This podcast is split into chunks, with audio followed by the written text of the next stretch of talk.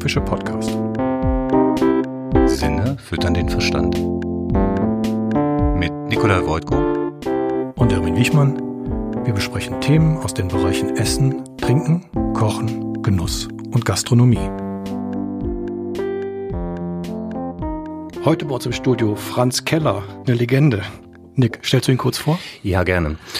Zu Franz könnte man eigentlich eine ganze Sendung füllen, indem man ihn nur vorstellt. Aber man kann einfach sagen, 50 Jahre am Herd, Ausbildung gemacht noch ähm, in Deutschland in der Nähe des elterlichen Gasthofes, eine Gastwirtsfamilie. Seine Mutter hat 1969 den ersten Stern erkocht. Und ich glaube, sie war auch die erste deutsche Frau, die einen Stern bekommen hat. Ist das richtig? Genau. Das haben wir aber jetzt erst vor kurzem festgestellt, weil früher war das kein Thema. Und wie, wie war das damals? Das muss doch, muss doch einen Ruck gegeben haben in der, in der Gemeinde, oder? Ja, schon, aber das war eigentlich nur für die französischen Gäste, die wir damals hatten. Weil die kamen ja mit ihren Freundinnen über die Grenze und die wollten halt auch in einem anständigen Laden essen. Und die haben uns zur Gastronomie verführt, wenn man so will. Die haben meine Mutter, meinen Vater eingeladen ins Elsass und äh, haben uns so quasi beigebracht in tollen äh, elsässischen Restaurants was gutes Essen ist, außer dem Deutschen, was wir eh schon gemacht haben. Und ich denke, dass das sogar so war, dass die dann irgendwann mal an den Michelin in Paris geschrieben haben und haben gesagt, sag mal, schläft ihr oder wie kommt das, dass ihr am Kaiserstuhl den schwarzen Adler nicht kennt und so. Damals war das wahrscheinlich noch so etwas unkomplizierter wie heute. Und dann tauchte halt irgendwann mal so ein Mann auf, das weiß ich noch von meinem Vater, ich glaube, ich war sogar zu Hause. Ein Herr, der gegessen hat, bezahlt hat, dann sein Kärtchen rausgezückt hatte und wollte mit dem Chef sprechen.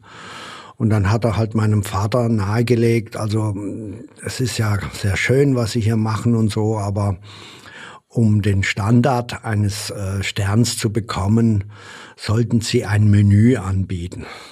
Und damals war Menü ein Fremdwort. Also war, ist ja eh zum Teil heute noch ein Fremdwort bei den normalen Kneipen, wo es einen dicken Teller gibt, wo der Schnitzel links und rechts runterhängt. Ja, und dann haben wir halt ein Menü gemacht und der, heute wird man's Marketing-Tritt nehmen von meinem Vater. Die Gerichte haben damals zwischen neun und elf Mark gekostet oder sieben Mark 50.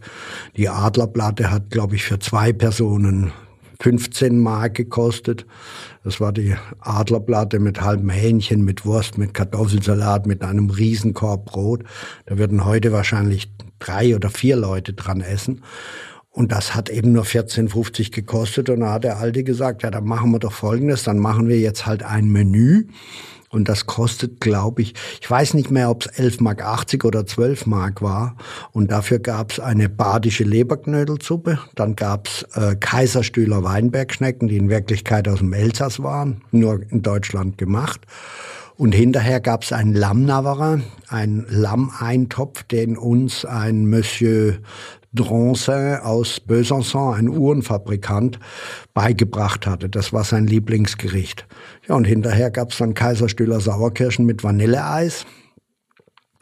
Und das Vanilleeis war sogar von, äh, von Langnese damals, weil kein, kein Mensch wusste, wie man Eis macht, also jedenfalls nicht bei uns. Ja, und dafür gab es dann den ersten Stern. 1969, der Stern wurde gehalten vom Schwarzen Adler bis 2019, also 50 Jahre lang. Mhm. Jetzt muss ich dazu sagen, wir haben gerade März 2020 und letzte Woche wurden die Sterne wieder vergeben und diesmal ging der Schwarze Adler zum ersten Mal leer aus. Ja.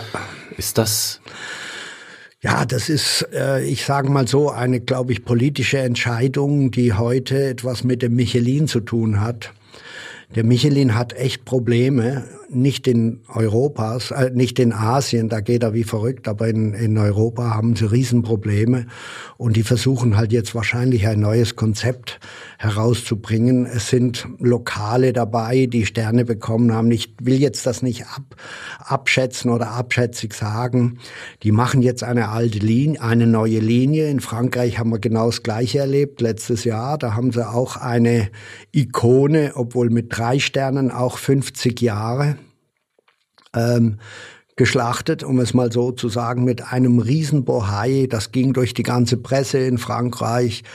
Äh, sagen wir mal so, mm, wie Bildzeitung. Schlechte Nachrichten bringen mehr wie gute Nachrichten. Also über die äh, 50 neuen Sterne und 20 neuen Zwei-Sterne wird kaum berichtet, es sei denn in Insiderkreisen. Aber wenn es einen richtigen Bumm gibt, und das ist halt, das ist halt schade drum, aber die haben eh schon lange nicht mehr das Ganze im Griff und äh, mal schauen, wer es überlebt. Mhm. Ist es denn für dich jetzt eigentlich so ein Ende einer Ära oder? Ach nein, ich habe ähm, meine Ära ist da schon längst abgekapselt. Ich habe ja schon vor, glaube ich, über 20 Jahren gesagt, ich habe einfach keinen Bock mehr darauf, weil mir das alles zu sehr in eine Linie überging, die nur noch mit Luxus und bald, ich würde schon sagen, Dekadenz zu tun hat. Das hat man ja auch mal eine Zeit lang mit den Auswüchsen gesehen, was da alles so gekocht wurde oder vermeintlich gekocht wurde. Ne, heute braucht man ja wieder Heizungen in den Küchen, weil kein Herd mehr drin ist oder kein Herd mehr, der warm macht. Also ich glaube, Gummihandschuhe und Pinzetten und äh, Grubenlampen sind da wichtiger, um das Detail auf dem Teller besser einschätzen zu können äh, am Anrichten. Das sind Trends und neue Moden, aber es ist alles, ähm, es gibt nichts, was irgendwann nicht neu. Es, es geht weiter. Und, und das ist auch richtig so, aber der Markt wird selber entscheiden, was passend ist. Und da haben wir ja auch erlebt, die letzten fünf, sechs Jahre, was übrig geblieben ist und was läuft. Und ähm, allein konservativ zu sein, zu bleiben, bringt auch nichts. Darum geht's auch gar nicht. Mein Bruder hat sehr, sehr viel geändert in den letzten Jahren. Unter meinem Vater durften wir gar nichts ändern. Mein ehemaliger Küchenchef dort, ich glaube, der hat über 30 Jahre lang jetzt immer das Gleiche kochen müssen, weil das einfach für ihn und für die ganze Familie die klassische Küche war, die der Schwarze Adler gemacht hat. Und dann haben wir aber doch sehr viel geändert mit einem neuen Küchenchef, mit neuen Gerichten und, und, und.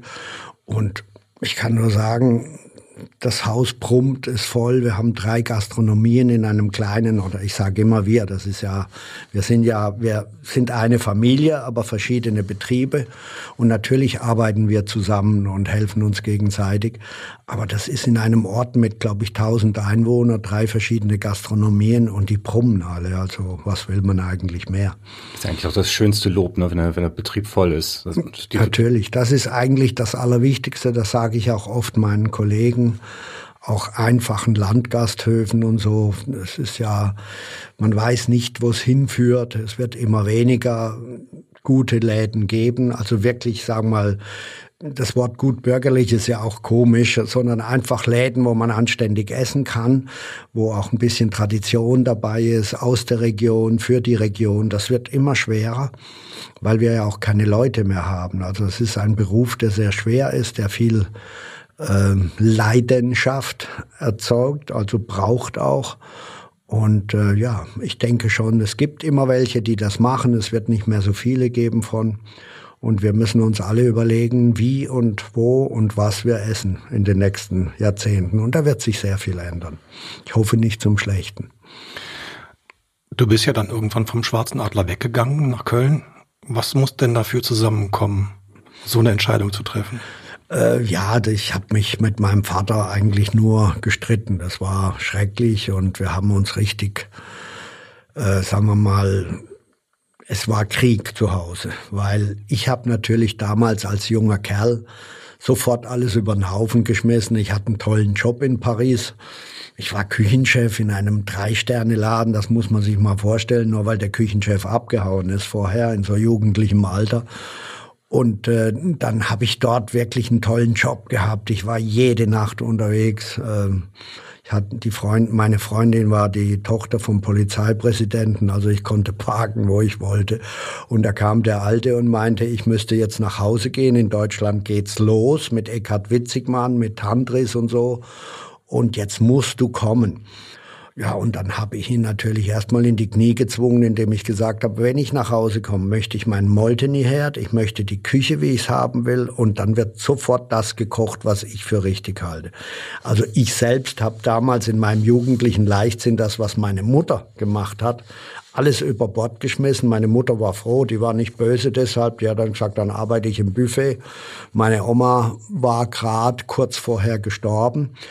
Also es war alles neu und ich war damals äh, so blauäugig und habe gedacht, das läuft sofort, wenn ich nach Hause komme, weil ich kam ja vom Hohen Ross in Paris und Lyon und das war aber noch eine Zeit, wo sehr viele Menschen in Deutschland, also die Badener, sind ins Elsass zum Essen gegangen, weil es einfach billiger war mit dem Wechselkurs. Ja, die alten Gäste sind von heute auf morgen nicht mehr gekommen, weil die gesagt haben, da spinnt einer bei den Kellers und äh, die Neuen kannten uns nicht. Und dann haben wir wirklich ein schreckliches Jahr. Also, ich glaube, wir waren zwei Lehrlinge und sechs Köche mit mir im Service auch schon aufgerüstet und alles und es waren keine Gäste da. Und da hat der Krach mit meinem Vater angefangen. Ja, ich hätte ihn erpresst, sonst wäre ich nicht gekommen. Das stimmte auch. Und ich konnte damals natürlich auch nicht zugeben, was ich für Fehler gemacht habe. Und wir haben nun so furchtbar gestritten, dass es eigentlich nur noch ging, dass einer geht. Und ich war halt der Jüngere und dann bin ich halt gegangen. Mit allen Konsequenzen, die relativ schwierig waren. Und das Ende davon, von dieser Ära war ja dann auch, jetzt habe ich die Schnauze voll. Ich habe weder ein Hotel, ich habe weder ein großes Vermögen, noch habe ich einen Wahnsinn Sponsor hinter mir, als dass ich diesen Zirkus mit zwei oder drei Sternen, was ja mal mein Traum war, weiterverfolgen kann. Ich fange jetzt wieder unten an. Ich mache das, was meine, meine Großmutter, meine Mutter gemacht hat. Damals hing, hieß das Dinge im Schwarzen Adler, Adlerwirtschaft. Also back to the root. Ich fange unten an. Wenn es klappt, ist gut. Wenn nicht, habe ich Pech gehabt, dann gehe ich aufs Schiff. Und genauso habe ich es gemacht und äh, habe mit viel Mühe das dann auch geschafft nach einigen Jahren. Ne? Dann in Köln mit, mit den beiden Restaurants. Ne? Ja, in Köln, nee, das war ja vorher. Da habe ich ja auch geübt und gemacht und kein Geld verdient und am Schluss drei Läden gehabt. Und dann kam ja der Grundig und hat mich da quasi erlöst und durch ein hohes Gehalt.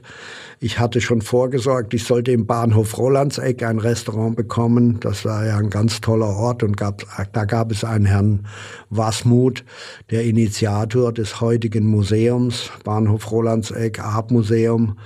Davon, der hat geträumt, ich habe geträumt und dann hat er gesagt, wenn dein blöder Vertrag in Köln vorbei ist, kriegst du ein Restaurant im Bahnhof Rolandseck.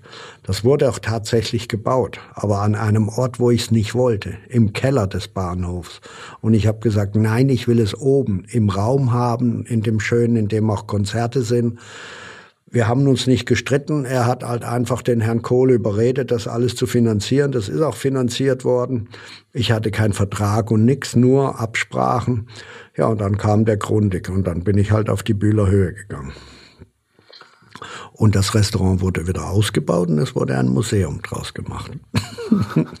Ist aber jetzt ein Restaurant drin, ne? Im Bahnhof. Im Bahnhof genau, und, und auch oben, ne? da oben in der Halle. Ich war vor zwei Jahren dort und habe auch geguckt, da gab es eine Rosa, die alte Rosa, das war seine, seine angenommene Ziehmutter von der Straße aus Düsseldorf, die mal furchtbar gesoffen hatte, die verfolgt war im Krieg, der war Jüdin und so, hat das alles überlebt, aber die hat nur noch gearbeitet, um sich was zu saufen kaufen können. Und die musste das Gelübde ab, ablegen. Entweder du hörst auf zu saufen oder du hörst auch zu rauchen. Eins von beiden musst du machen. Und dann ziehen wir in den Bahnhof. Und das waren Freunde von mir, äh, die auch eine Vision hatten, aber kein Geld und viel Kunst. Und ja, und da war ich auch mittendrin. Also wenn ich in meinem Job in Köln fertig war, bin ich in Bahnhof Rolandseck gefahren. Also da waren so 18, 19 Stunden Tage, waren gar nichts. Mhm. Aber es geht, wenn man will. Das habe ich vor zwei Jahren, habe ich einen Post von dir gesehen auf Facebook, wo du quasi auf der Beerdigung von Paul Bocuse warst. Ja. Und ich fand das sehr anrührend, weil wenn man auf einmal merkt, dass ja nach so einer langen Zeit, du warst in den frühen 70er Jahren bei Bocuse, mhm. dass da doch eine Verbindung ist, also die so weit geht, dass man halt auf jeden Fall zur Beerdigung fährt. Ja, das haben ja viele gemacht, weil er auch eine ganz große Symbolfigur für die französische Küche weltweit ist. Aber es gibt ein paar Köche in Deutschland, ganz wenige, die wirklich dort auch was gelernt und lange dort waren. Und wir hatten immer eine ganz persönliche Verbindung. Also das war auch, als mein Vater gestorben ist. Äh, Bocuse war für, für mich wirklich der größte und auch menschlich, obwohl er wirklich mich ziemlich getriezt hat am Anfang, bis er wusste, wo er dran war. Also das war schon ein bisschen Fremdenlegion mäßig. Aber ich habe heute noch die besten Verbindungen zu seiner Tochter. Ich habe schon von seinem Sohn gewusst, wo noch keiner wusste, dass er überhaupt einen hat mit einer anderen Dame. Ähm, ich war halt dort richtig drin, eineinhalb Jahre und das ist auch nie vergessen worden und ich bin auch von ihm, als ich dann damals in Oberbergen abgehauen worden, furchtbar kritisiert worden, fast rausgeschmissen worden bei ihm, als ich unten war und versucht habe, das zu erklären. Kannst alles tun, aber nicht gegen die Familie sein. Da habe ich gesagt, ich war für die Familie, weil sonst hätte ich vielleicht meinen Alten irgendwann umgebracht oder so. Also gehe ich lieber raus und das hat dann Jahre gebraucht, bis er mich dann auch mal in Köln besucht besucht hat. Ne? Also der war auch auf der Seite meines Vaters. Also ich hatte alle gegen mich. Also war so ein klassischer Patron dann wirklich. Natürlich. Ja. Patriarch, würde ich sagen. Okay. Kan kan Wie meiner auch. Wie? Kannten die beiden sich? Natürlich kannten die sich. Da gibt's ganz tolle Fotos. Mein Vater hat ja auch mit Wein gehandelt und da gab es eine Familie Duboeuf, die haben den Beaujolais ganz groß gemacht in Europa.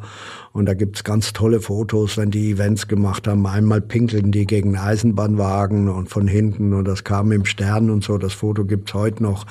Das waren schon witzige Zeiten und die haben viel zusammen angestellt. Ich dann auch halt im Hintergrund. Dann hast du den Falkenhof angefangen. Wenn ich da so drüber lese, dann wirkt das eigentlich wie die, die Nouvelle Cuisine Küche weiter durchgezogen. Hm? Also ja, nicht die Nouvelle Cuisine, sondern einfach back to the root, einfach zu sagen, hey, was ist unser Hauptanliegen als Koch?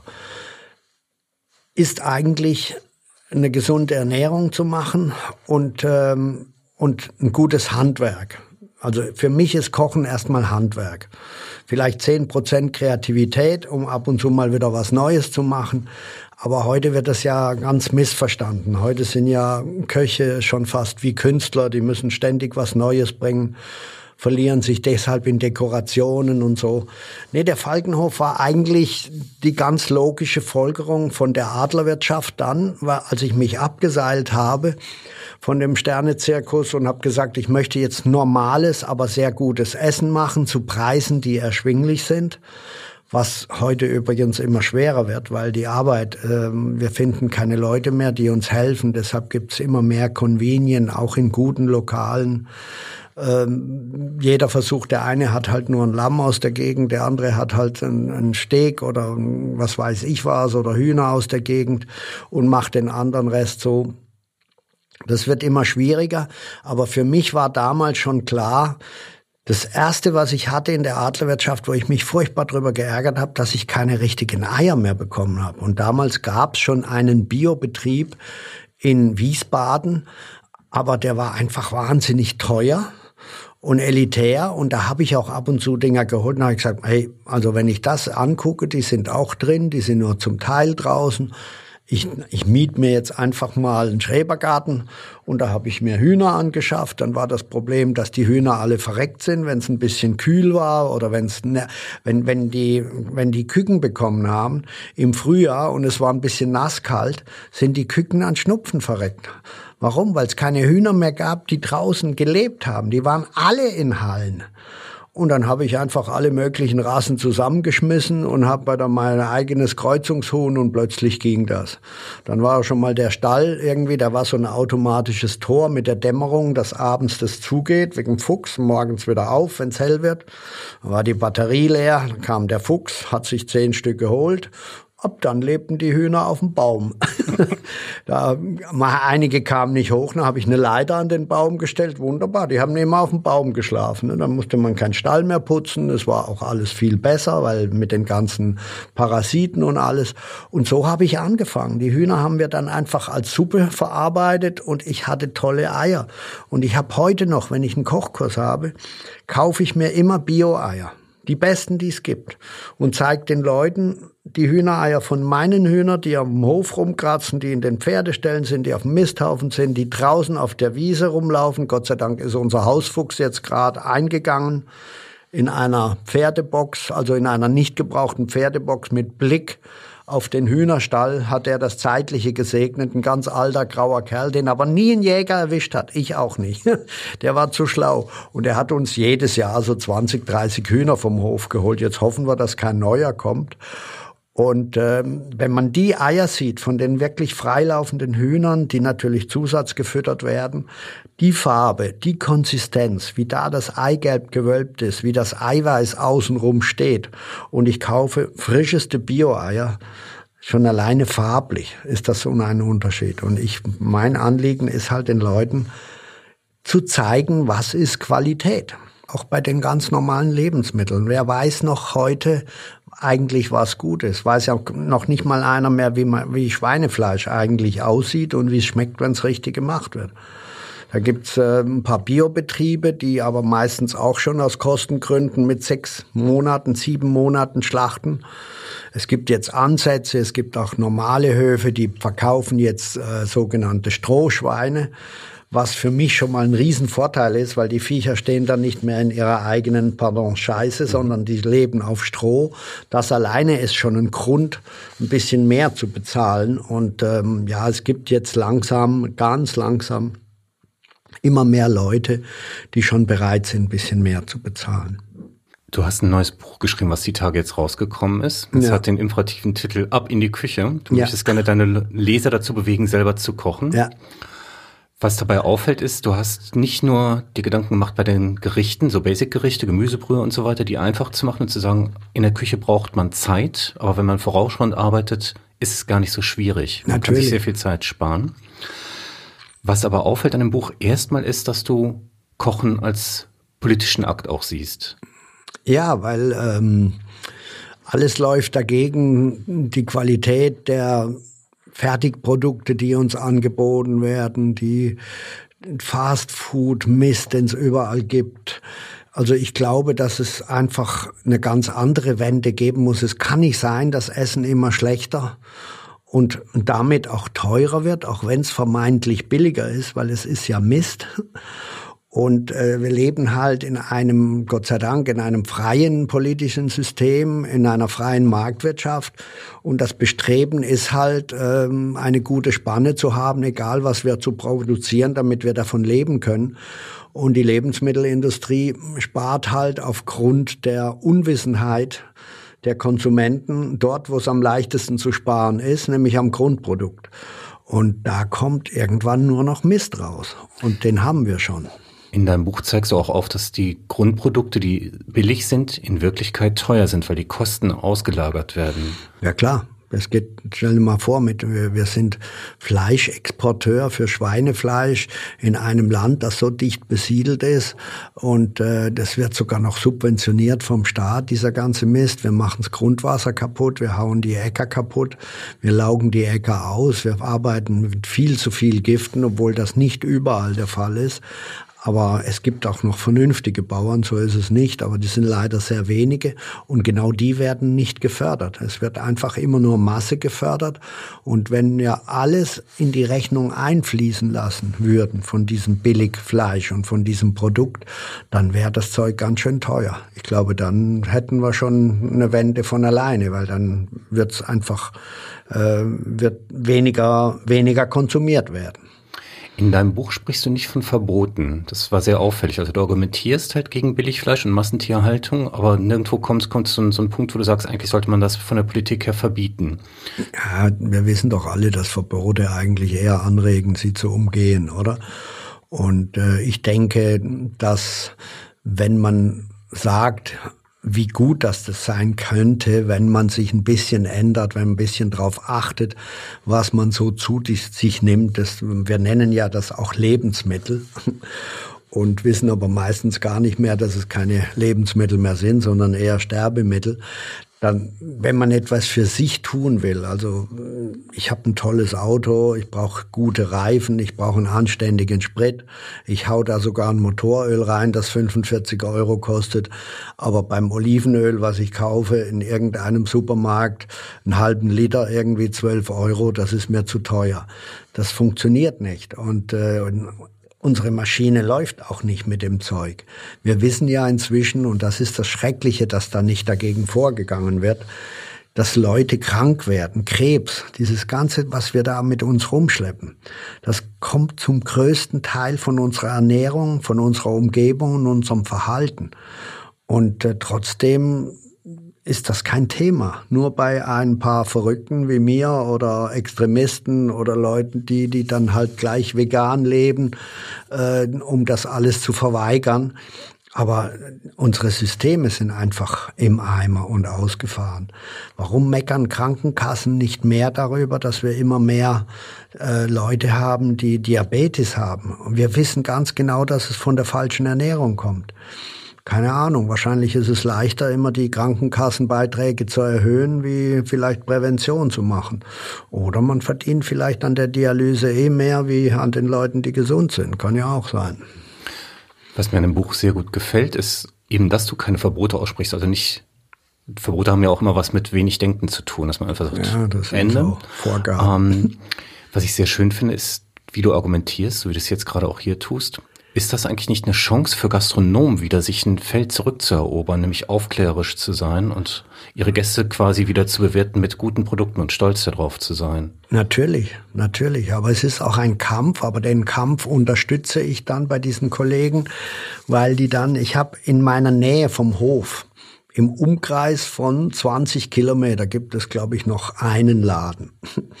nee, unten im Rheintal gibt es noch einen. Also es gibt zwei, aber das muss man sich vorstellen, 20 Kilometer Bereich, die anständig kochen. Das sind beide äh, sind Köche. Bei dem einen Bruder, äh, der war bei mir im Service auf der Bühler Höhe. Der Bruder, Bruder, sein Bruder, der das Lokal in der Küche leitet, hat in München im Tandris gearbeitet.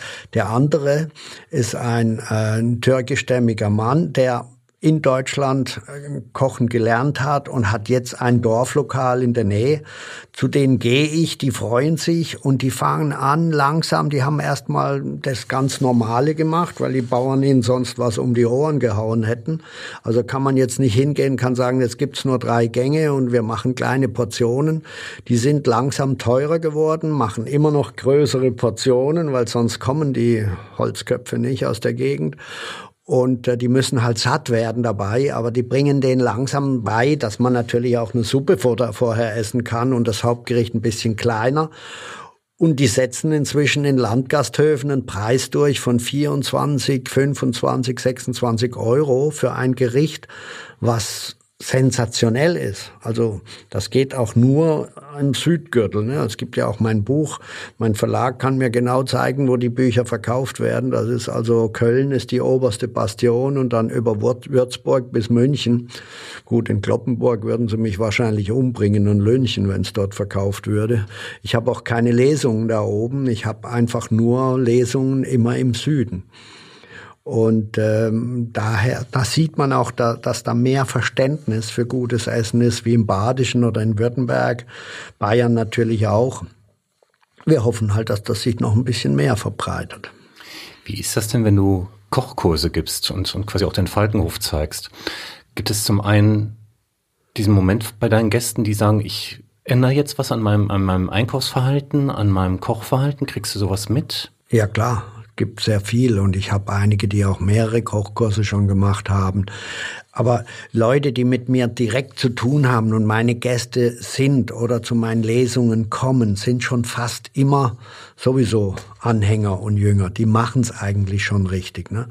Ich frage auch in die Runde, wenn ich irgendwo eine Lesung habe, wer kocht mindestens viermal die Woche?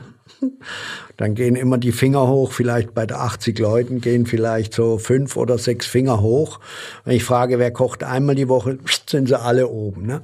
Also wir haben schon Leute, die das tun, aber wir müssen halt immer mehr erreichen in die Breite gehen. Bei jungen Leuten ist ganz oft der Fall, wenn die dann heiraten und selber Kinder kriegen, dann fangen sie plötzlich an, drüber nachzudenken wie ernähre ich das Kind denn gesund und so. Dass es da so spät erst kommt, finde ich schon schrecklich, aber es kommt wenigstens. Ne?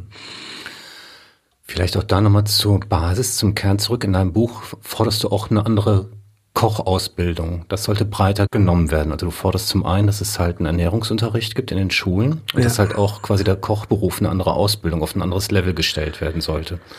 Vielleicht kannst du dazu noch mal was sagen. Ja, das ist halt so, dass wir heute auch noch nicht mal mehr sehr viele gute Lehrbetriebe haben, weil wir haben überall Personalmangel. Wir kriegen sowieso kaum noch Leute. Also das hat alles miteinander zu tun. Und selbst wenn Betriebe sich engagieren, oder engagieren wollen, haben sie oft gar nicht die Zeit dazu oder nicht genug Personal richtig auszubilden. Das sehe ich ja auch. Wir geben zum Beispiel in München an der IHK, geben wir so Jungkoch-Seminare, wenn man so will. Und äh, da kommen dann Leute, die haben zwei Jahre oder zweieinhalb Jahre gelernt und haben jetzt stehen vor der Prüfung und dann kriegt der, der Betrieb Panik, weil die nämlich das, was in der Prüfung geprüft wird, man weiß das übrigens vorher. Also es gibt einen Korb, man weiß, was man zu kochen hat. Aber die haben das nicht gelernt in ihrer Lehre. Ich meine, wenn man bei McDonalds eine Kochlehre macht, ist ja klar, dass man nicht kochen lernt. Ne? Das gibt's alles. Also es gibt auch Betriebe, die ganz toll von außen her sehen, aber hinten nur Päckchen aufreißen und äh, Franchising machen und so. Ja, und dann schicken die uns die Lehrlinge und dann hauen wir die äh, in einem Kurs in einer Woche, bringen wir die auf Vordermann, damit sie wenigstens das kochen können, was bei der Prüfung gefordert wird. Und das sind alles schreckliche Zustände. Wir müssen eine, wir müssen wieder mehr Kochschulen machen. Das fängt nicht nur in den Schulen an. Es gab das ja mal früher, die Hauswirtschaftsschulen. Ich denke, dass es heute schon so schlimm aussieht, dass wir sogar in den Schulen, in den, in den Kindergärten, in normalen Schulen wieder das lernen müssen. Weil es einfach zu viele Eltern gibt, die gar nicht mehr kochen oder gar nicht mehr wissen, wie es geht. Die es den Kindern gar nicht vorleben können. Ja, und, und mein Traum wäre, eine Kochschule irgendwo zu haben, dem, wo man wirklich, sagen wir mal, da kann auch mal ein Drei-Sterne-Koch abends kommen, einen Haufen Geld verlangen für die Leute, die meinen, sie müssen halt jetzt mal mit ihm auch zusammen kochen. Da kann aber genauso mal eine Schule mit dem Bus angekarrt kommen oder eine Klasse und man macht mit denen. Ich habe, solange meine Enkel, in der Schule waren, also in erste, zweite Klasse, hat mein äh, Javid, mein Enkel da schon mal große Lippe riskiert und hat gesagt, mein Opa ist Koch und so. Und da kam die Lehrerin auf mich zu und hat gesagt, könnten wir nicht mal einen Kochkurs machen? Da habe ich das ein paar Jahre gemacht. Wir haben dann immer Fischstäbchen gemacht für die Kinder. Also einfach, weil das jedes Kind kennt Fischstäbchen.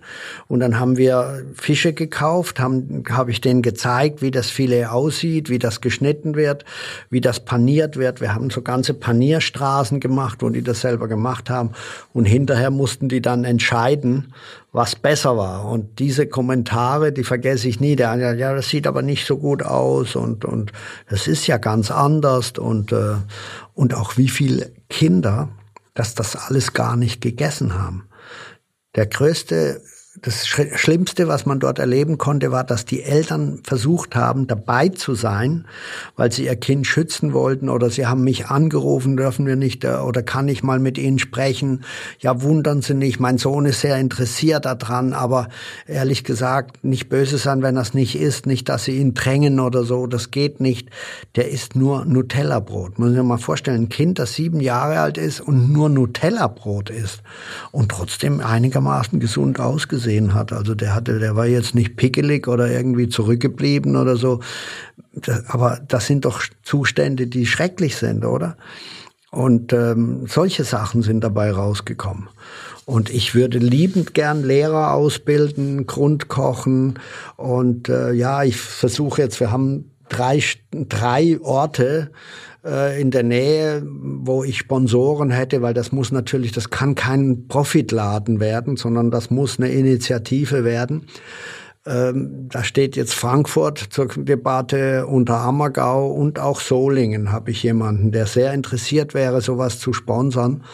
Und ja, dann müssen wir jetzt mal gucken, was bei rauskommt. Ne? Und das ist dann, mein Sohn ist jetzt immer mehr auf dem Hof auch weil er hat geheiratet, hat eine Frau, die sich auch für den Hof interessiert, zwar mehr für Pferde wie für anderes, aber das ist ja wurscht, Hauptsache ist, der ist da. Könnte ich mir vorstellen, dass ich, ja, ich bin ja jetzt auch bald 70, man muss ich schon irgendwann mal ein bisschen langsamer treten, dass die, Sto die Tage nicht mehr ganz so lang sind. Kann ich Unterricht geben, gerne, in alle Richtungen und, äh, und, und Leute begeistern dafür, dass man wirklich gut und besser lebt, wenn man anständig ist. Unterstütze ich sofort. Nochmal einen Punkt zurück zur Ausbildung der Köche. Also du hast gerade gesagt, also es fehlt das Personal. Jetzt gibt es gerade bei engagierten Betrieben, bei engagierten Gastwirtsbetrieben, ich habe letzte Woche noch mit ein paar Leuten telefoniert, äh, gibt es so Bestrebungen halt eine Work-Life-Balance hinzubekommen. Also eben von diesem Image weg, 16-Stunden-Tage, sechs Tage die Woche und so weiter. Es gibt jetzt schon Überlegungen bei mehreren Betrieben, die umsteigen auf eine Vier-Tage-Woche. Also einfach, um es auch interessanter zu machen, auch dem Rechnung zu tragen, dass die Leute halt gerne auch Freizeit haben wollen. Mhm. Ähm, findest du, das ist ein, ein guter Ansatz? Also, ich habe schon mal meine Adlerwirtschaft so weit gehabt, dass ich wirklich drei Tage geschlossen hatte und vier Tage auf. Und an diesen vier Tagen haben wir allerdings auch 50 Stunden gearbeitet, weil irgendwo muss sich das Ganze ja auch lohnen. Das darf man heute nicht mehr. Die Leute dürfen gar nicht mehr so lange arbeiten äh, Life-Balance, alles gut und recht. Ich finde es auch in Ordnung, wenn die Leute nicht mehr so viel arbeiten müssen, wenn sie trotzdem ihr Geld verdienen. Aber es fehlt auf der anderen Seite. Die Leute müssen auch bezahlt werden. Und ich rede seit Jahren, man kann jetzt nicht glauben, dass sich junge Leute engagieren und kochen lernen und die sagen dann, ja, aber am Wochenende möchte ich frei haben. Warum soll der Koch werden? Okay, dann wird er meinetwegen Kantinenkoch, aber dann ist er für die Gastronomie in einer gewissen Weise auch verloren. Es gehört Leidenschaft dazu. Und von denen gab es immer schon wenige. Aber die, die da sind, die müsste man natürlich schon unterstützen. Und da muss etwas geschehen. Da muss vieles angepasst werden. Aber glauben Sie mir, es gibt keinen Drei-Sterne-Laden, der so engagiert ist, um seine drei Sterne zu bekommen. Es gibt kein Lokal, das einigermaßen gut dasteht, wo nicht mehr gearbeitet wird wie sonst.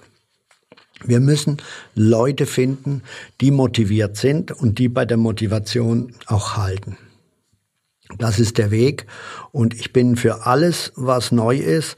Aber wir müssen auch mal vielleicht, warum denken wir nicht drüber nach? Fluglinien in Ferienzeiten kostet es immer mehr wie sonst. Warum sind wir Gastronomen nicht fähig, zum Beispiel am Wochenende, Freitag, Samstag, Sonntag, einfach mehr zu verlangen? Ich meine, man kann nicht sagen, okay, jetzt am Wochenende kostet 40 Prozent weniger oder 30 Prozent.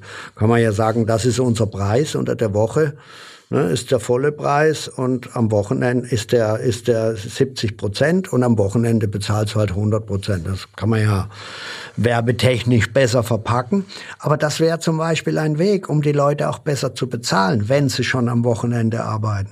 Aber wir haben ja die gleiche äh, Situation auch bei den Ärzten, bei den Krankenpflegern, bei den, bei den Krankenschwestern. Das ist überall das Gleiche, weil einfach nichts an unserem System geändert wird. Ich bin ja so radikal, dass ich denke, dass Arbeit überhaupt zu besteuern auch Schwachsinn ist heute. Es gibt ja keine Arbeit mehr. Bis das mal irgendeiner kapiert, wird es wahrscheinlich eh zu spät sein. Hast du eine Idee davon, was man ändern könnte in der Gastronomie, um interessanter zu sein für die jungen Leute? Also es passiert heute sehr viel bei jungen Leuten, gerade jetzt mit den neuen Sterneläden. Da ist ja so ein Hype im Augenblick und da sind auch Linien drin. Also ich sage jetzt keine Namen, aber wenn ich in einem ähm, in einem zwei oder drei Sterne Betrieb bin und habe äh, von acht Gängen fünfmal den Geschmack von Sojasauce drin, dann ist das für mich keine große Sache, sondern dann ist das halt trendy. Das ist auch okay, wenn man damit die Leute begeistert, vielleicht selber zu kochen oder vielleicht sich dafür interessiert schon mal für gutes Essen. Also auch das tut der Sache gut. Und das Köche Interesse hervorrufen mit irgendwelchen Kochshows, alles gut. Wir müssen einfach nur gemeinsam versuchen, den Leuten zu sagen, Mensch, esst nicht so viel Mist, esst nicht diesen ganzen Junkfood-Mist, den es überall an jeder Ecke gibt, sondern macht euch das Ding selber. Es ist billiger und es ist besser und ihr wisst, was ihr euch reinzieht.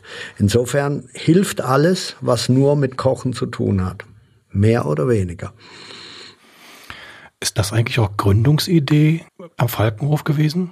Der Umgang mit den Nahrungsmitteln, der Wissenstransfer? Ja, natürlich, nach und nach. Also in meinem Schrebergarten habe ich dann irgendwann angefangen, Schweine zu halten. Und irgendwann war der Schrebergarten zu klein. Der war leider am Anfang neben Friedhof in Hattenheim. Und wenn dann einer beerdigt wurde mit Musik, und dort werden die beiden mit, fast alle mit Musik beerdigt, weil sie alle im Musikverein sind, dann haben meine Schweine mitgequietscht. Ne? Das fanden einige nicht so gut. Und dann musste ich irgendwann den Garten aufgeben und dann habe ich äh, in einem anderen Garten weiter weg vom Dorf. Und irgendwann äh, kam auch der Falkenhof ins Spiel über einen Kunden und da bin ich dann auch dazu gekommen wie die Mutter zum Kind. Am Anfang habe ich einem geholfen, der nur Ärger hatte mit den Behörden, habe gesagt, warum machst du einen Pferdehof? Werd Bauer. Bauern dürfen alles in Deutschland. Und dann hat er gesagt, und hat zwei Tage später angerufen und hat gesagt, ja Keller, ich werd Bauer, aber du machst es. Und dann habe ich das Ding erstmal quasi gepachtet und äh, habe da oben angefangen mit Rindern und Schweinen. Und irgendwann konnte ich das auch kaufen, weil er keine Lust mehr hatte, aber zu einem furchtbaren Preis, weil das war ein Liebhaberpreis. Dann habe ich mich zwei, drei Jahre geduckt und irgendwann kam er dann zu dem Preis, den ich bezahlen konnte. Und dann bei viel Wein, nachts um zwei, haben wir dann per Handschlag, hat der Hof gewechselt, wie früher unter Bauern. Und am nächsten Morgen um sieben bin ich wach geworden, schweißgebadet und habe gemerkt, dass ich einen Hof gekauft habe. Ähm, so ist das alles gekommen. So kommt halt eins zum anderen. Was war das denn für ein Gefühl nach dem ersten Schreck, über deinen Hof zu gehen? Ja, das war schon toll. Ich, war, ich kannte das ja alles. Ne? Ich war ja schon da oben als Pächter so quasi. Es war stolz, ich war stolz, aber ich habe auch mich für ziemlich verrückt erklärt selber. Das haben die anderen auch alle getan. Und ja, und dann kam aber auch mein Sohn dazu und er hat gesagt, ich komme jetzt doch heim. Und dann habe ich gesagt, ja, dann habe ich mich natürlich sofort da zurückgezogen und habe gedacht, dann gibst du das eine ab und dann kannst du das andere richtig machen. Und da oben züchte ich ja jetzt nicht nur Viecher, sondern ich, ich arbeite auch. Ich habe Kochkurse, ich habe Küchenpartys, ich mache Geburtstage, ich mache sogar Hochzeiten, aber sagen wir mal immer kleiner, nicht mehr im großen Stil. Letztes Jahr hatten Nick und ich den großen Genuss, auf dem Falkhof zu Gast zu sein bei dir. Und wir waren beide schwer beeindruckt davon, mit welcher Gelassenheit du diese, ich glaube, es waren ungefähr 50 Leute, die da waren, bewirtet hast. Was ich damals beeindruckend fand bei unserem Besuch, also wir haben gerade davon gesprochen, wie man junge Menschen begeistern kann für die Küche. Ich kann sagen, also jeder sollte, der überlegt, Koch zu werden, sollte eigentlich mal zu so einer Veranstaltung zu dir kommen. Weil ich war echt schwer beeindruckt von deiner, deiner Mise en place. Also 14 Gänge hast du gemacht, du hast Ruhe gehabt, du hattest nur zwei Leute im Service und jemand, der gespült hat, aber alles andere hast du alleine gemacht. Mhm. In einer Unaufgeregtheit und in einer, ja, schon fast eleganten Lässigkeit, kann man sagen. Ja, das hat mich echt beeindruckt, mal abgesehen von der Produktqualität und von dem, was wir nachher auf dem Teller hatten. Das war alles super. Und ich glaube, damit kann man wirklich auch Leute begeistern, diesen Beruf zu ergreifen, wenn sie sowas sehen. Natürlich, aber halt immer nur im Kleinen. Ne? Ich habe auch schon überlegt, ob ich nicht mal mit, mit, äh, mit, äh, mit Betrieben zusammenarbeite und dann einfach mal so eine Woche Praktikum für ihre Lehrlinge oder so anbieten, anbiete. Ich habe ja selber, mein, mein Neffe hat Koch gelernt, den habe ich zu einem sehr, sehr guten Koch in ein gutes Haus in München, Königshof, was jetzt gerade abgerissen wird, hingebracht und begeistert und begleitet. Natürlich hat er in einem großen Haus erstmal schön Frühstücksdienst gemacht, weil das muss auch gemacht werden. Und dann ist er von heute auf morgen aufgestiegen, direkt mit dem Chef, das große Service und alles gemacht. Das gibt junge Leute, die begeisterungsfähig sind, die muss man fördern und die muss man begleiten und fertig. Ist vorhin schon mal angeklungen mit deinem neuen Buch Ab in die Küche. Da hast du auch so ein bisschen ein, ich würde sagen, Anti-Kochbuch geschrieben, weil die meisten Kochbücher leben ja davon, von der schnellen Küche. Da wird von 0 auf 100 wird irgendwas gemacht, also 10 Minuten Pasta, eine Soße dazu, fertig. Und deine Rezepte funktionieren anders. Die funktionieren so ähnlich, wie du es gerade gesagt hast, also vorausschauend. Ja. Vielleicht kannst du noch mal was dazu sagen. Ja, Kochen ist vorausschauend. Kochen hat immer etwas mit Logistik zu tun. Das geht schon beim Einkaufen los, bei der Bevorratung. Was kann ich bevorraten? Wie kann ich bevorraten? Ich muss zum Beispiel den Menschen heute jetzt wieder beibringen, dass unser Fleisch, wir schlachten nicht jede Woche. Wir müssen wirklich dann die Würste schockfrosten. Das können die Leute dann kaufen und können es rausholen, wie sie es wollen. Sogar, sogar kurz gebratenes kann man damit umgehen. Nur, wir haben alle Gefriertruhen zu Hause oder wenigstens einen Schrank. Ähm, dann haben wir etwas zu Hause. Mit dem Gemüse ist es anders. Mit Zwiebeln ist es wieder anders. Mühe geben beim Einkaufen, damit fängt es schon mal an.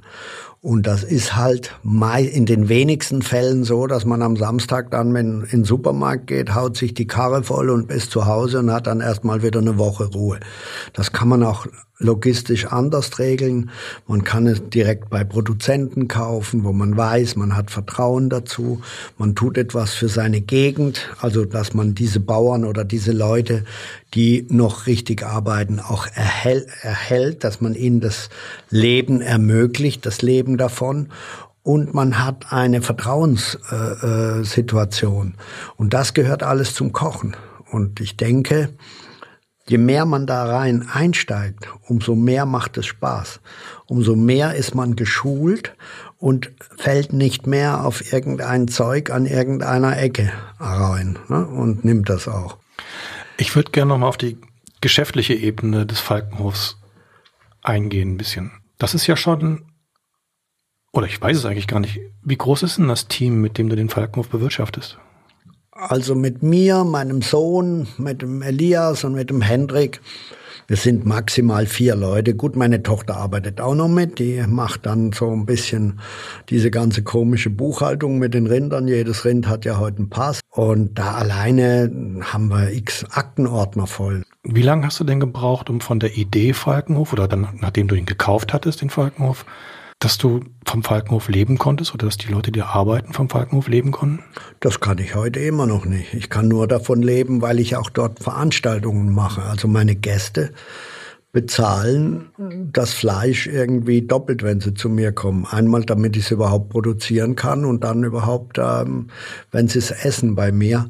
Wenn ich das richtig verstanden habe, ähm, sind die Komponenten von deinem von, von der Falkenhof und die Gesamtunternehmung die, die Produktion, also die bäuerliche Produktion, ja. ähm, die Gastronomie, die Seminare. Fleisch, dann mache ich Gastronomie, dann mache ich Veranstaltungen und auch Kochkurse. Ne? Mhm.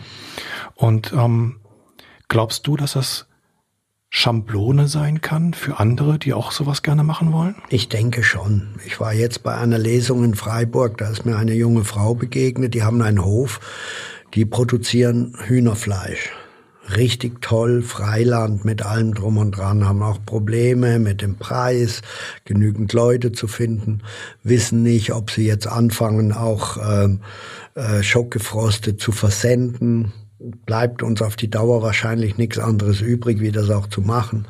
Ich habe da immer noch Probleme mit umweltmäßig, weil da kaufst du riesen Styroporkisten und musst die durch die Gegend jagen.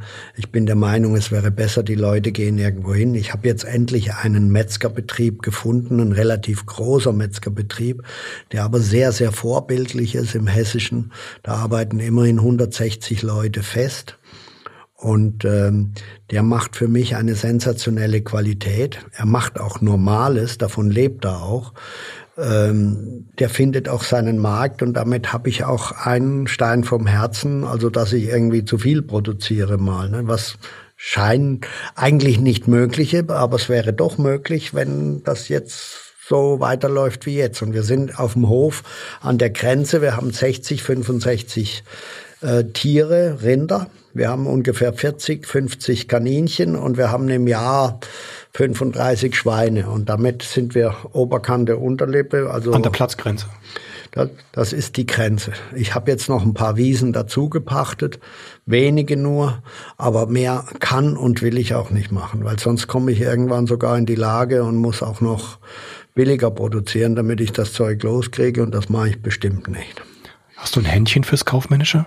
Nö, habe ich nie gehabt. Wenn ich das hätte, wäre ich nicht so idealistisch. Wir haben neulich mit einem ganz jungen Koch gesprochen und als wir auf das Thema des Kaufmännischen kamen, hat er eingestehen müssen, dass er eigentlich gar keine Ahnung davon hat. Ja. Also in der Ausbildung relativ wenig davon mitbekommen ja, hat.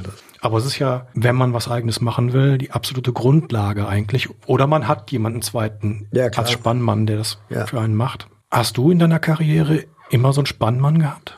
Nee, leider nicht. Sonst wäre ich wahrscheinlich äh, nicht in Köln damals abgestürzt. Ich hatte da einfach nur die Vorstellung, was ich will und was ich erreichen will und auf Teufel komm raus, das schaffe ich schon. Ähm, dann hatte ich eine Frau, die mir sehr geholfen hat, die dann das Kaufmännische gemacht hat. Ich hatte immer einen ganz tollen Steuerberater, der am liebsten nur Fälle gemacht hat, die schwierig waren, weil die ihm Spaß gemacht haben. Da war ich einer davon. Ich habe auch ein tolles Beispiel von einem Kollegen, der erst vor kurzem im Rheingau angefangen hat und plötzlich einen Stern bekommen hat vor drei Jahren oder vor zwei Jahren, ich weiß es nicht mehr. Der war selber überrascht, weil das wollte er, das war gar nicht sein Bestreben. Und man kann ja da, ich meine, man kann denen das lächerlich, denen schreiben, Leute, ich habe gerade einen Laden aufgemacht, der kam auch aus einem Sternebetrieb, also er konnte durchaus kochen. Man musste dem Michelin schreiben und muss sagen, hier, ich möchte aber keinen Stern, ich habe gerade aufgemacht, das macht man halt auch nicht. Und dann ist er völlig überrascht worden von einem einem Stern, was er erst ganz toll fand. Aber inzwischen weiß ich, dass er Probleme hat durch den Stern, weil jetzt ist sein Lokal etwas Besonderes geworden. Achtung, er hat keinen Pfennig aufgeschlagen. Er hat immer noch die gleichen Preise wie früher, aber trotzdem hat er unter der Woche nichts zu tun, weil für die Kunden ist das jetzt etwas Besonderes, ein Sterneladen. Also hat er immer am Samstag die Bude voll und ansonsten hat er weniger zu tun. Das ist eine Hemmschwelle geworden. Für ja, das muss man sich mal vorstellen. Und deshalb gibt es ganz viele, die damit auch nichts mehr zu tun haben möchten. Das ist, dann ist es was Besonderes. Ich, er hat zu mir gesagt, Mensch, wenn ich wenigstens die Preise erhöht habe, dann habe ich zu ihm gesagt, dann erhöhe sie, aber am Samstag, dann kommen sie auch unter der Woche. Ne? Aber da trauen die sich alle nicht. Ich habe schon vor, zwei, vor 22 Jahren, als ich die Adlerwirtschaft aufgemacht habe, das hat mich natürlich auch drei Jahre äh, Schmerzen und Schweiß gekostet, habe ich keine Einzelgerichte auf der Karte gehabt, was hinterher mir einer gesagt hat, wäre auch verboten gewesen, aber es war mir eh egal. Ich hatte einen Menüpreis. Und der Menüpreis war damals ähnlich wie in der Adlerwirtschaft, nicht mehr ganz so nieder. Der war, glaube ich, 28 Euro oder 28 Mark damals noch. Und dafür gab es eine Vorspeise, ein Hauptgericht und ein Dessert. Ganz die ersten zwei Jahre. Weil ich einfach gesagt habe, Leute, ich brauche Zeit in der Küche. Wir sind nur zu dritt, immerhin zu dritt. Und wenn ihr was bestellt, brauche ich einen Vorlauf. Und ich habe auch keine Lust, euch die Amisgölz in den Hintern zu schieben, bis das endlich soweit ist ihr müsst dann wenigstens eine Suppe essen. Da kann man, ich möchte aber kein Menü essen. Da habe ich gesagt, das ist doch kein Menü, das ist ein Essen, eine Vorspeise, Hauptgericht und Dessert oder Käse ist kein Menü. Das ist ein normales Essen, bitte. Ne? Ja, aber ich möchte kein Dessert. Dann habe ich gesagt, okay, dann kostet 25. Was, das Dessert ist nur drei Euro, drei Mark wert? Dann habe ich gesagt, ja, ich kann dir mal ganz genau erklären warum das 28 Mark kostet. Du sitzt mit deinem Hintern hier in einem beleuchteten, beheizten Lokal, da läuft ein Kellner rum, alles drum und dran. Du kannst auch nur einen Salat essen, meinetwegen, mit Zitrone und Olivenöl, ist mir auch wurscht, der kostet aber auch 28 Mark, weil das brauche ich für diesen Sitz. Und wenn du das nicht begreifst, dann gehst du halt in einen Café oder in eine Kneipe und fertig, aber nicht in ein Lokal, wo man isst. Ne? Und so, da musste ich gegen ankämpfen. Und irgendwann haben sie es kapiert. Und irgendwann habe ich dann gesagt, okay, mache ich alles, was wir haben auf der Karte, aber nur für den ganzen Tisch. Sonst bestellen die einmal und essen zu dritt dran. Wir kennen uns ja aus in Deutschland. Dann habe ich gesagt, dann gibt's das große Adleressen, da kriegt ihr alles, das kostet 44. Und da braucht ihr nicht mehr aussuchen, sondern gibt's alle acht Vorspeisen, es gibt alle drei Hauptgerichte und es gibt alle vier Desserts inklusive Käse. Wom. Und dann waren mir die Schmerzen da, ja, aber meine Frau möchte nicht so viel essen. Und ich gesagt, dann komm alleine oder guck, dass die mitkommt oder wie auch immer oder auch vernünftig ist. Und ich habe das dann wirklich durchgesetzt große Adlereisen gab's tischweise und irgendwann lief das dann so verrückt, dass wir es fast nicht mehr geschafft haben von der Logistik in der Küche. Und als mein Sohn heimkam, das erste, was er abgeschafft hat, war große Adleressen. Er hat es aber nur zwei Jahre ausgehalten. Jetzt macht es wieder. Weil solche, solche Erfahrungen sind natürlich Gold wert. Ne? Ähm, eine Frage habe ich noch. Diese ganzen Sachen, die du da ausprobiert hast, ausgelebt hast, verworfen hast, wieder neu angefangen hast. Ja. Fühlt sich das eher für dich wie ein Fundament oder wie eine Eisenkugel an? Nö, wie ein Fundament und es hat auch Spaß gemacht. Und wenn ich überlege, wenn ich jetzt nochmal machen würde, dürfte, könnte oder wie auch immer, oder es gibt einer, der da voll auf mich hört, dann könnte ich dem schon helfen und auch Tipps geben. Aber ich würde es wahrscheinlich wieder genauso verrückt machen. Ich würde mir manches ersparen. Also in Köln habe ich äh, sensationelle Freunde gehabt. Das eine war ein Herr Dr. Rolf, ein ganz toller Rechtsanwalt. Das andere war der Imhof von Stollwerk. Das waren Stammgäste bei mir. Die haben gesagt, Keller, du gehst jetzt nach Hause 14 Tage, gehst an kein Telefon und gar nichts. Dann rede ich mit der Stadtsparkasse und dann hast du deine Schulden los und kannst wieder frisch anfangen. Das wollte ich mir damals nicht antun. Es war für mich unvorstellbar, von meinem Vater dann zu kriechen und sagen, dass der dann weiß, ich bin gescheitert. Aber habe ich die Mist, den Mist weitergemacht. Damit hätte ich mir mindestens fünf Jahre meines Lebens schöner gemacht. Aber das war halt damals nicht denkbar. Heute würde ich sofort machen. Ne? Man hat ja auch so gewisse Erfahrungen mit Banken auf anderen Schienen. Das ist ein schönes Schlusswort, oder? Ja. Franz Keller, vielen Dank, dass du zu uns gekommen bist und dir die Zeit genommen hast. Danke für das schöne Gespräch. Sehr gerne. Danke für deine Zeit.